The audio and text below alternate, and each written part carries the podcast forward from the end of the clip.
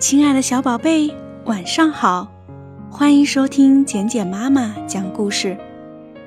今天晚上我们要给大家带来的故事名字叫做《九十九年烦恼和一年快乐》。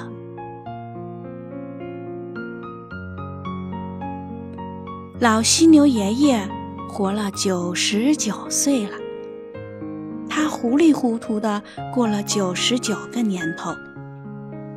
他一辈子都在找东西，找自己的东西，找自己不知道放在哪儿的东西。大家都知道，老犀牛爷爷从他还是娃娃的时候开始，记性就很差。他每天都要在找东西中花掉很多时间，比如上学了，他不知道书包放在哪儿。上课了，翻遍书包也找不到铅笔；回家了，他找遍所有的口袋，无法找到开门的钥匙；在家做作业，他又发现课本放在教室了。总之，他很糊涂。到老了，他还是这样。每天清晨，他都要光着脚找鞋，然后端着茶缸去找牙刷。找到牙刷后，再去找牙膏，还没等到洗脸，已经花去整整两个小时。有人帮老犀牛爷爷算了一笔账，他在九十九年中睡觉花了三十三年，这和大家一样。剩下的时间，他大概有六十个年头是在找东西，找自己的东西。而只有六个年头是在干他应该干的事情，这话一点儿也不夸张。老犀牛爷爷自己也承认，他一辈子都在为这个苦恼。小宝贝们也许有这种体会：一直在找东西的人，心情是不会愉快的。老犀牛爷爷就因为找东西找的太多了，神经太紧张，得了心脏病和高血压。就在老犀牛爷爷过了九十九岁生日后，他家旁边搬来了一位新邻居，这是一位浣熊。浣熊小弟弟是非常爱干净的，老犀牛爷爷在溪边认识了他。小浣熊常在溪边洗东西。手绢啦、汗衫啦，以及吃的东西，他样样都要洗。浣熊的家里也干净极了，到处一尘不染，东西都井井有条，房间里没有一件乱放的东西，布置的就像商店的大橱窗一样，看上去又漂亮又舒服。不久，小浣熊来到老犀牛爷爷家里做客。一走进门，他吓了一跳，简直就像到了杂货仓库，到处是乱七八糟的东西，连脚都没处放。老犀牛爷爷想倒茶给客人喝，可是怎么也找不到茶杯。小浣熊下定决心要帮助犀牛爷爷整理好屋子。他花了整整三天的时间，把屋子里一半没有用的东西扔了出去，剩下的每一件都洗了洗，洗的小溪水都发黑了。犀牛爷爷简直认不出自己的房子了，它是那么宽敞，那么明亮。他只有在剧场里看戏的时候。看到过这么好看的屋子。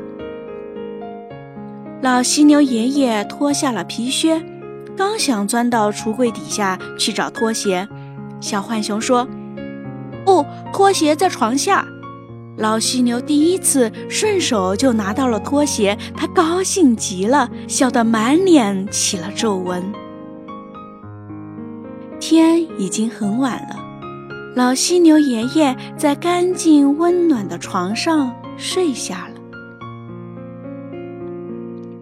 第二天一早，当他翻身坐起时，想起了小浣熊昨天教他的歌：拖鞋、皮靴，床底下，窗台上面有牙刷，面盆就在水池边，花花毛巾墙角挂。用完东西别乱放，请把它们送回家。平常两个小时也完不成的事情，今天十分钟就完成了。老犀牛惊奇极了。早上的空气多么好，老犀牛想去河边散散步。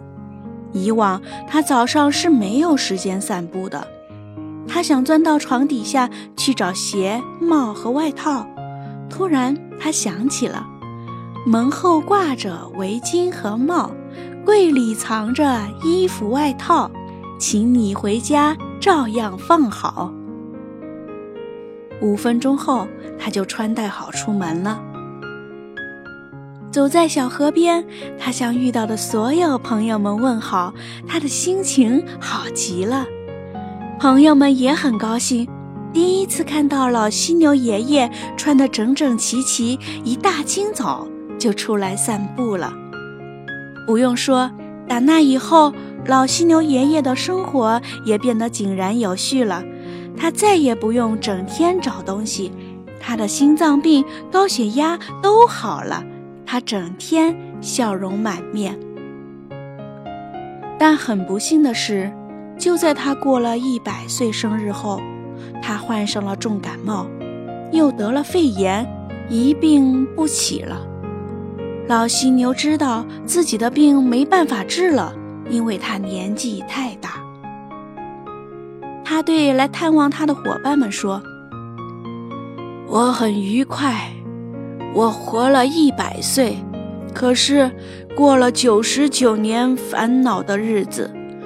多亏小浣熊的帮助，我这一年生活的真快活，我快活极了。但愿大家都能像我一样，不像小浣熊一样，生活的有条有理。那样一辈子都会愉快的、有条有理的生活，这多么好啊！老犀牛说完不久，就含笑离开了这个世界。在他咽气前的一刻，他还在轻轻的、高兴的念着：“拖鞋、皮靴，床底下，窗台上面。”有牙刷，用完东西别乱放，请把它们送回家。小宝贝，今天晚上的故事我们就讲到这儿。希望我们每一个小宝贝都像小浣熊那样，做事有条有理，生活也会变得更加快乐。好了，今天晚上简简妈妈祝我们的小宝贝依然能做个好梦，晚安。